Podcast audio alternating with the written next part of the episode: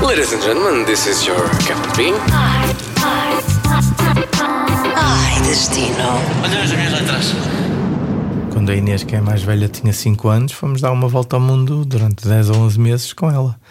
Uau! Então espera aí, vamos fingir que este podcast já começou, ok?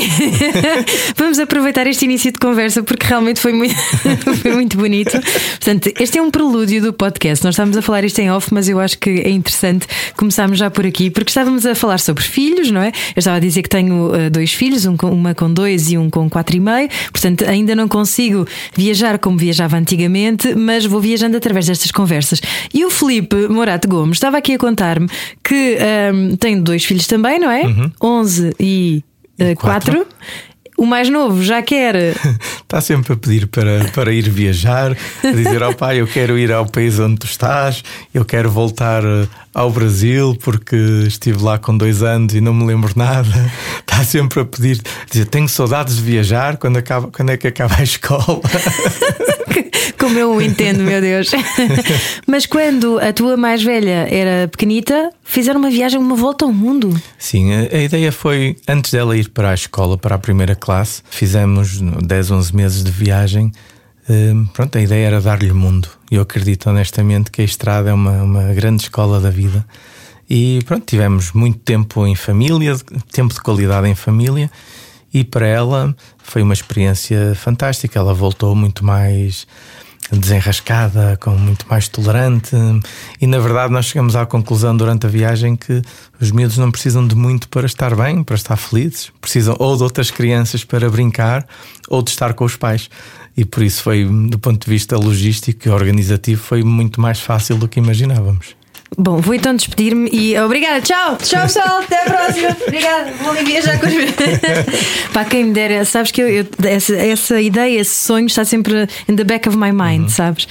Um, mas pronto, enfim, um dia. Uh, Filipe Morato Gomes, deixa-me apresentar-te, porque nós começámos logo aqui em Mena Cavaqueira, mas na verdade tu és travel blogger do Alma de Viajante, que é um dos uh, blogs de viagem mais conceituados, mais antigos também, não é? É, é talvez o mais antigo uh, blog de Sim, viagens julgo português, não é? Ok. Uh, e já estás farto de ganhar prémios? É, já, percebi que não gostas de falar de ti, não é? Não gosto muito, eu gosto de falar do, do meu trabalho. O Almas Viajante, para mim, tem- é, é, é o meu terceiro filho, se quiseres, porque na altura em que eu, que eu comecei foi por volta de uma. ga- ganhou tração numa outra viagem muito grande que eu fiz, já em 2004, 2005, por isso há muitos, muitos anos. Outra volta ao mundo, aí sozinho, e foi nessa altura que eu decidi eh, que não queria, quando eu regressei dessa viagem de 14 ou 15 meses, que eu decidi que não queria voltar à minha vida normal, de um emprego normal, e queria ser dono do meu tempo e, e, se possível, viver eh, das viagens, ou melhor dizendo, viver do trabalho que resulta do ato de viajar, é? Eh, com fotografias, eh, enfim, a escrita, e o blog surgiu, surgiu nessa linha. Pois, e entretanto, ah, atrás de ti veio uma catrefada de malta a criar blogs de viagens, não é?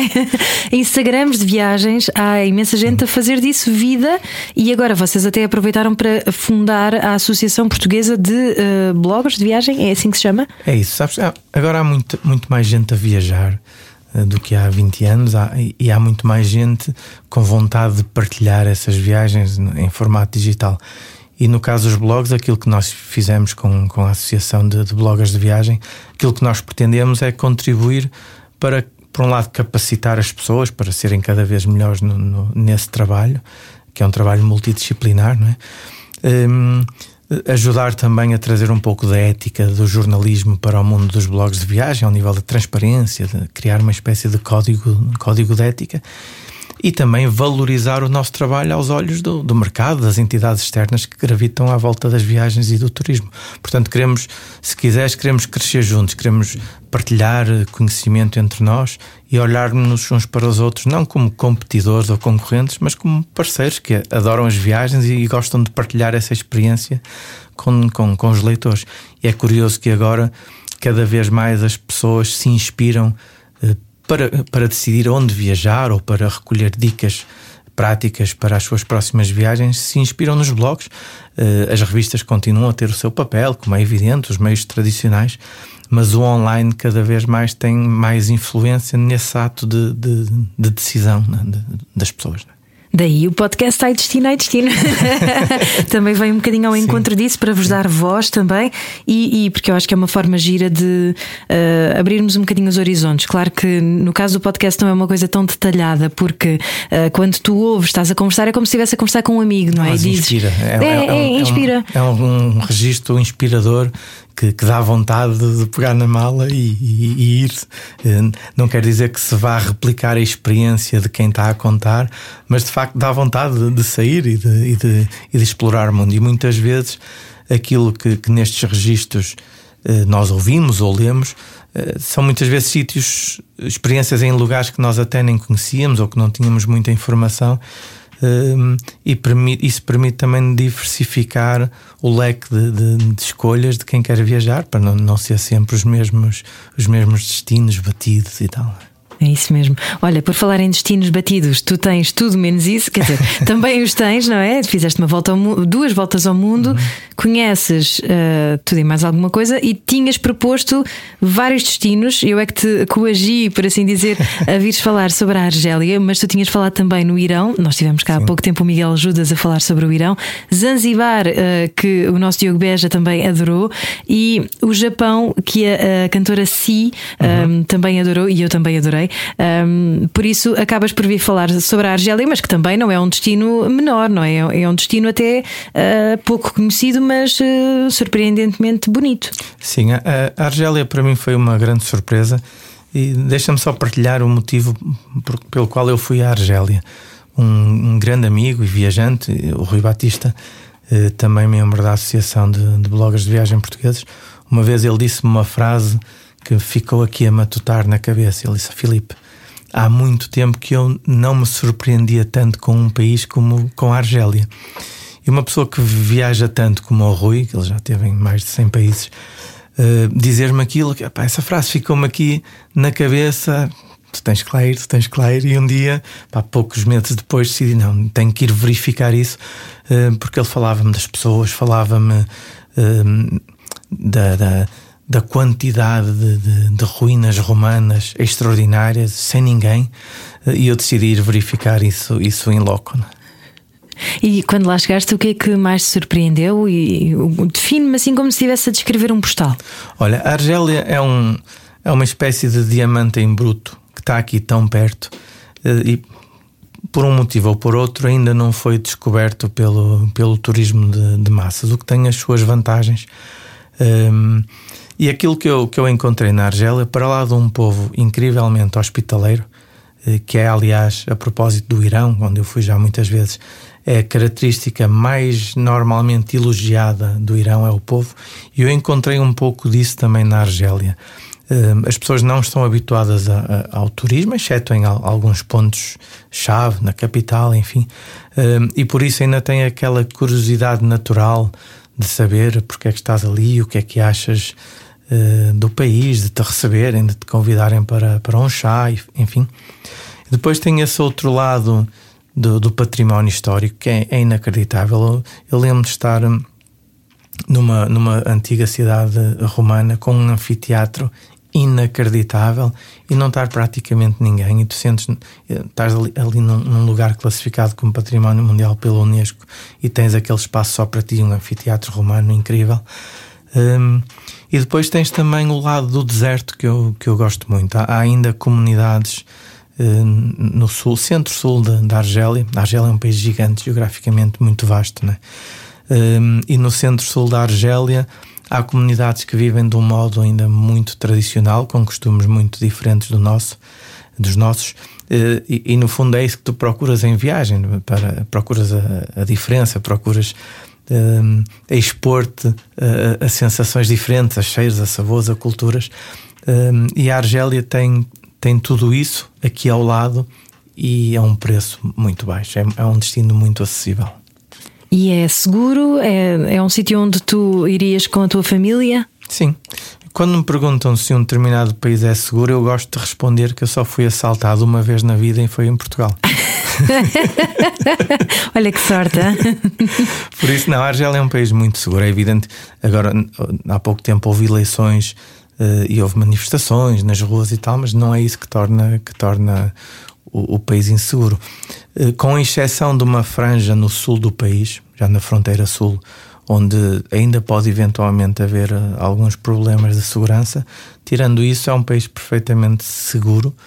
Uh, mesmo eu levaria sem qualquer problema os meus filhos de, de 11, de 4, de 4 anos sem problema absolutamente nenhum. Então, experiências a não perder, além desse anfiteatro romano, o que mais é que tu recomendas uma pessoa que vá à Argélia e o que é que pode fazer?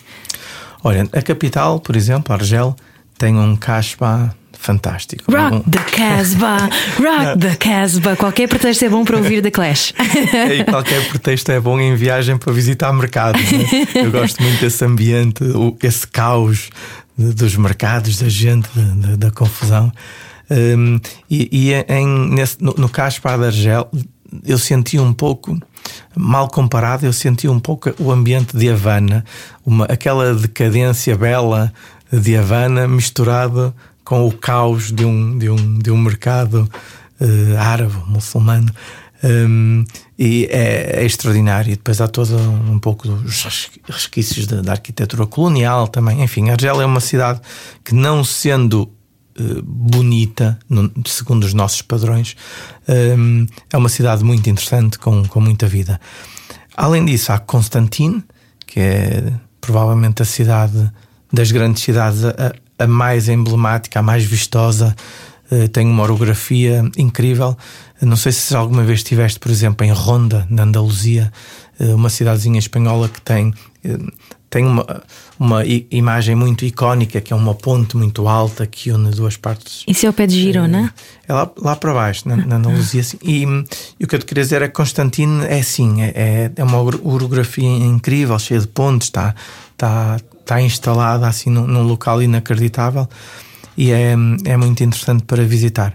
Mas depois, para quem quiser fugir desses grandes centros urbanos, há todo o deserto, as comunidades do deserto, e aí tenho que destacar Timimun, que é uma, uma pequena cidade oásis muito para o sul. Eh, as casas todas feitas de adobe, aquela vida de deserto, de oásis, e talvez uma das experiências mais únicas e diferentes que eu uh, vivi nos últimos anos, não só na Argélia, mas nos últimos anos das minhas viagens, foi em Gardaia. Gardaia é uma, uma povo, povoação relativamente pequena, também classificada pela Unesco como Património da Humanidade, e é provavelmente o, o lugar que eu conheço onde uh, as tradições locais eh, se continuam a manter praticamente intocáveis desde há gerações e gerações e gerações. É uma, uma comunidade muito fechada. Eh, por exemplo, é, é, não é permitido o estrangeiro comprar propriedade, é muito raro ou, ou praticamente impossível haver casamentos com fora da comunidade. Enfim, é uma sociedade eh, muito fechada sem, sem julgar, sem, sem tentar, tentando olhar para, para, para essa realidade sem os nossos olhos ocidentais, sem os nossos valores, é uma experiência muito engraçada. Por exemplo, eu estava a falar nos julgamentos, porquê? Porque as mulheres em Gardaia, todas elas, usam um véu branco que tapa o corpo completamente.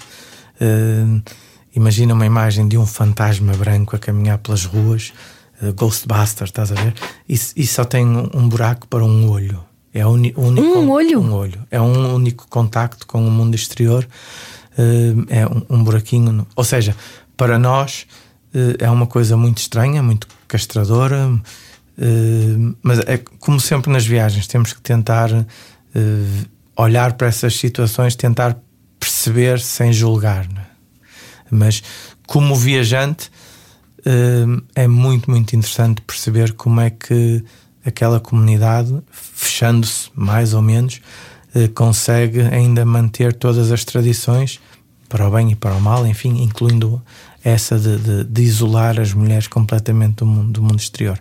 Era curioso que tu passavas na rua e a minha primeira tentação uh, de, de, pessoa curiosa quando uma mulher se cruzava connosco. Ah, eu digo connosco porque só é permitido visitar o, o centro histórico de Gardaia com um guia local, não é permitido andar sozinho por ti mas sempre que te cruzava, que, que, me cruzava com, com uma mulher, a tentação natural era olhar, olhar para, para, para a pessoa, tentar estabelecer um contacto visual e a reação imediata de, de todas era baixar o olhar. Uh, e pronto, e, até, que, até que o guia percebeu dessa minha curiosidade natural e disse: Olha, sabes, aqui quando passa uma mulher casada, nós não olhamos, baixamos a cabeça. E se, todos, se todas as pessoas fizerem assim, não há problema, elas podem sair à rua uh, sem, sem perigos, enfim. Uh, deu-me tipo uma lição ali na, na hora, depois de perceber essa minha curiosidade, de tentar estabelecer contacto. Ou seja, para nós é estranho, é? é? muito estranho, mas eu, eu, volto a dizer, como viajante, são as experiências diferentes que nós procuramos, as culturas diferentes, e Gardaia é, é daqueles lugares um, que vale, vale mesmo a pena visitar e, e tentar perceber mais uma vez, sem julgar, perceber aquela realidade ou conhecer pelo menos a realidade. Uau, ainda estou ainda ali fixada no, no véu só com um olho. É? Fica com essa na cabeça, mas é como tu dizes, uh, nós não, não, podemos julgar, são, são culturas e, enfim, cada um sabe de si. Um, o que eu te ia perguntar, enquanto viajante, uh, fugindo agora um bocadinho da Argélia, já que viajas há, há quantos anos? Há uns 20, 30 talvez? Sim, pai, há uns 20 anos, a viajar assim mais, mais regularmente. Tu notas diferença? Uh, achas que cada vez mais a globalização está aqui a engolir-nos ou, ou, ainda consegues sentir a diferença cultural em, por todos os sítios onde passas? Cada vez menos. Uh, o, esse efeito da globalização ou da democratização das viagens, uh, que tem o seu lado incrivelmente positivo, não é? Nota-se também, é muito difícil encontrar um equilíbrio. Nas, nas, nossas cidades, nós, Lisboa vive esse problema, o Porto está a começar a sentir esse problema também do, do, eh, do excesso de turismo ou, ou, ou o, o, difícil equilíbrio entre a qualidade de vida de quem, quem mora nas cidades uh, e, e, os benefícios uh, do turismo, económicos e outros. É um equilíbrio difícil, mas o, o, que se nota nas viagens, ou melhor, nos destinos, é que hum, há muito a padronização de, de, de, as mesmas lojas, os mesmos, as mesmas lojas de souvenirs, os mesmos cafés, as mesmas cadeias de lojas. Isso é evidente, é, ou melhor, é notório. Agora continua a haver muitos, muitos lugares do mundo onde isso não acontece. Viajar continua a ser Uh, para mim um, um enorme prazer e, e, todas as viagens, mesmo nos destinos mais eh, mais batidos, por assim dizer, há sempre coisas que vale a pena. Aliás, muitas vezes, mesmo numa grande cidade, com milhões de turistas, como Paris ou Londres ou, ou uh, cidades dessa dimensão, ou Barcelona, que vive um, esse, esse drama do turismo em excesso, muitas vezes basta uh, afastar duas ou três ruas ou um ou dois quarteirões e tens uma realidade completamente diferente, sem turismo, mais autêntico, onde, onde encontras as tascas locais, com as pessoas locais, as mercearias, as lojas. Por isso, muitas vezes, vai da nossa atitude enquanto turista eh, de tentar fugir, de tentar não ser mais um na manada, se, quiser, se quiseres. Um... Isso é válido para tudo na vida, de resto. Claro, sim, sem dúvida, sem dúvida. Agora, uma, uma, uma das coisas que nós, na Associação de, de Bloggers de Viagem, estamos a promover, um debate muito interessante, é precisamente sobre eh, até que ponto, às vezes, nós não deveríamos eh, não divulgar um destino. A discussão de se estamos a contribuir para a promoção de um lugar ou para a destruição de um lugar. É uma é uma, uma discussão que, que, nos interessa bastante porque nós queremos promover um turismo consciente. Sustentável, e, claro. Sustentável. Uhum. E sabemos bem da, da, responsabilidade que temos enquanto produtores de conteúdos uh, ou a influência que temos na, na, nas, nas, decisões da, das pessoas e por isso queremos promover esse debate. E fala-se muito da geolocalização agora. Se tu visitas uma, uma cascata extraordinária num parque natural se deves ou não identificar o local exato, será que com isso vais contribuir para a destruição desse lugar? Ou se por outro lado vais contribuir eh, para para que aquele lugar se torne uh, mais conhecido e com isso melhorar as condições de vida de, daquela comunidade. É um debate muito interessante para o qual não, não temos respostas, mas que, que nos interessa fazer essa reflexão. É? Verdade, sim, imagina, é precisamente isso. Aliás, uh, ainda há pouco tempo eu estive ali uh, na zona de Alcotim, uh, uhum. o Guadiana, e os estrangeiros que lá vivem nos barcos, que já lá vivem alguns há 10, 15, 18 anos, diziam: Isto é maravilhoso, isto é o paraíso na Terra, mas não digam isto, ok? Vamos optar pela versão de isto é horrível, não venham para cá porque isto não vale a pena. E, e de facto há sempre essa, esse dilema, não é? se calhar se, se ensinarmos Uh, mas enfim, continua a vir hordas de pessoas e depois, uh, mesmo que sejam cívicas, a, a, coisa acaba por se deteriorar e, e por estar. Uh, eu acho que no fundo toda a gente anda à procura do paraíso e só não podemos aí buscar todos ao mesmo lado, não é? Sim, mas é, é um equilíbrio difícil uhum. entre uh, a vontade das pessoas de conhecer coisas e, e, as vantagens económicas que, que, isso traz para, para algumas comunidades. Veja-se, por exemplo, o caso dos, dos passadiços do Paiva, uhum. Eh, que mudou completamente a realidade turística da, da região da Aroca. Um, e fazer o equilíbrio com uh, o que é que é demais, não é? até que ponto é que qual é o limite dessa tal divulgação, até, até até que, que, quantidade de pessoas é que determinado lugar aguenta para ser sustentável. Eh, enfim, não, não, não é fácil, mas queremos contribuir. Queremos ser, vá lá, uns atores um, eh, que contribuam para encontrar soluções no meio do, do, das viagens e do turismo. É isso. Por isso é que também vais para a Argélia, vais à procura ainda de... dos sítios que não tenham quase ninguém para poder estar lá. É engraçado que eu, eu gosto de viajar, ponto. Eh, e tanto me sinto bem num, numa cidade uh, com muita gente como num, num, deserto onde não há ninguém. Prefiro naturalmente lugares menos conhecidos, uh, mas no, no trabalho, no, no, alma de viajante, tenho que arranjar um equilíbrio entre um, esses lugares uh, que eu vou porque quero conhecer e, e que servem para inspirar como o caso da Argélia, não é? que há muita gente que. A maior parte das pessoas que leem os meus textos sobre, sobre a Argélia não vão lá. É? E arranjar um equilíbrio entre isso e tentar ser útil nos destinos que, aquela, que, que as pessoas. há mais probabilidade de irem, sei lá. Maiorca, Malta, as cidades europeias, enfim, é? tentar arranjar esse, esse equilíbrio também no, no, no, nos conteúdos que, que produzo. É como estavas a dizer, mesmo que as pessoas não vão até a Argélia, mas pelo menos tem algum mundo, não é? A lermos e ouvirmos falar sobre destinos diferentes uh, que nos uh, alargam os horizontes. Filipe, o que é que se come na Argélia? Ui, uh, Sabes, para, para nós portugueses é difícil elogiar, não é elogiar, é difícil uh, fazer viagens gastronómicas, para, fazer viagens para destinos que gastronomicamente sejam muito melhores do que Portugal, porque nós temos a sorte de ter uma gastronomia uh, incrível. Não há, nem sequer eh, existe, melhor do que Portugal. Eu tenho alguns países que, que aprecio muito a gastronomia, como o Vietnã, a Índia, o Japão, enfim, come-se muito bem em muitos sítios, mas nós temos essa sorte. Um, na Argélia é, é muito hum, à base. A carne ou é galinha ou é carneiro, eh, muito arroz. Eh, digamos que não é, não é uma gastronomia muito variada e eu não conheço ninguém que vá visitar a Argélia por causa da sua, da sua gastronomia. Dito isto, dá sempre para, para experimentar, para ser mais ousado dentro das, das limitações eh, que, que se nos apresentam. Uma coisa que eu, que eu já reparei ao longo destas viagens é que muitas vezes nós não podemos avaliar a gastronomia de um país pelos restaurantes que visitamos. E se nós pensarmos no nosso caso português, é fácil de entender. A, a, a comida que se come nas nossas casas, da nossa mãe, da nossa avó, é muito mais rica e variada do que nos restaurantes. Não, não encontras todas a, a, a, panóplia de pratos diferentes nos restaurantes. Né?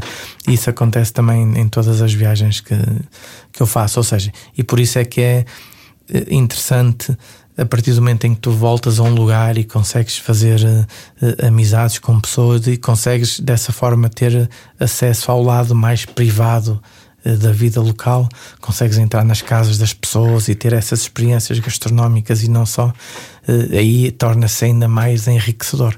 No caso da Argélia, não tive essa sorte, só fui uma vez à Argélia, uh, ainda, mas quem sabe se não, se não voltarei. As viagens proporcionam muita, muitas amizades e não é eh, é relativamente frequente voltar a cruzar-me com pessoas ou, ou recebê-las em Portugal ou, ou viajar e, e, estar com pessoas que, que conheci noutras viagens. E já agora, lembras-te de algum restaurante que possas recomendar ou é mesmo desenrasca-te? Nomes, não, não me lembro de nomes nenhum. Um, o, o, que acontece na Argélia, a maior parte das vezes, na, nas, em, em todas as cidades, Pá, não, não há grandes referências tipo TripAdvisor claro. que possam ajudar. É, Nem guias Michelin. É, é, é, ir na rua e, e ir. Pá, aquele feeling que todos nós temos. Olha, isto se calhar tem, tem muitos locais, deve ser, deve ser bom entrar, experimentar. Falar francês ajuda na Argélia. Uhum. Uh, eu entendo, mas não gosto muito de falar, mas nada que, que apontar ou que, ou que. Bem, há sempre forma de resolver essas barreiras linguísticas e ninguém vai passar fome na Argélia, seguramente. Alguma altura melhor para visitar a Argélia? Ah, principalmente se o objetivo for incluir o sul do país mais desértico, é fundamental evitar o pico de verão, eh, junho, julho, principalmente julho agosto eu diria que ir em março, abril, maio no limite será talvez a melhor aposta, ou então outubro, talvez. Ok, muito bem. E podemos saber mais sobre a Argélia no teu blog, Alma de Viajante. Uh, entretanto, queria que tu me dissesses, e esta vai-te fazer pensar um bocadinho, uma música para quando o avião estiver a aterrar na Argélia. Qual é que é a primeira música que te vem à cabeça? Ei, não faço a mínima ideia. Não te preocupes que não és o único, normalmente é sempre essa reação. Não faço a mínima ideia. Sabes que eu não tenho muito uh, essa coisa de, de, ouvir música local no próprio sítio. Eu, eu ouço muita música brasileira, por exemplo.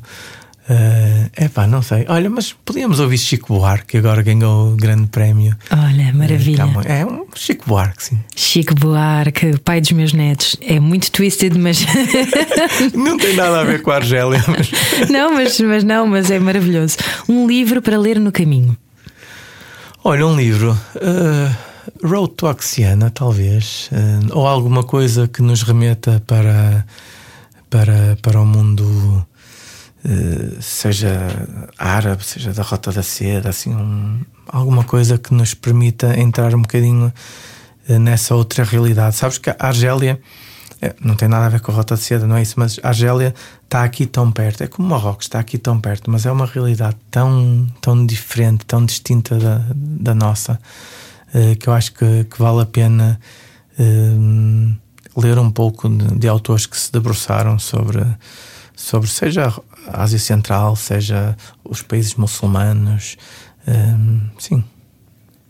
Boa. Road to Axiana. E numa palavra, mesmo para terminarmos, a Argélia. Quente. Imagino. Portanto, fujam, julho e agosto, fujam de lá, por favor. e setembro também, não é? Só em outubro é que tu recomendas. Sim, sim, sim. Muito bem, olha, Filipe, gostei muito de falar contigo. Muito obrigada e convido os nossos ouvintes a passarem pelo teu site, pelo teu blog, Alma de Viajante. Continua a viajar muito e, e, pronto, olha, sempre que quiseres passas por cá, já sabes. Obrigado e boas viagens. Podcast Ai Destino, Ai Destino. It's so easy. It's so easy to fly. Todas as semanas, a Rádio Comercial dá-lhe o roteiro perfeito para a sua viagem. Descarrega o podcast e apanhe boleia com a comercial. Just a ticket to buy.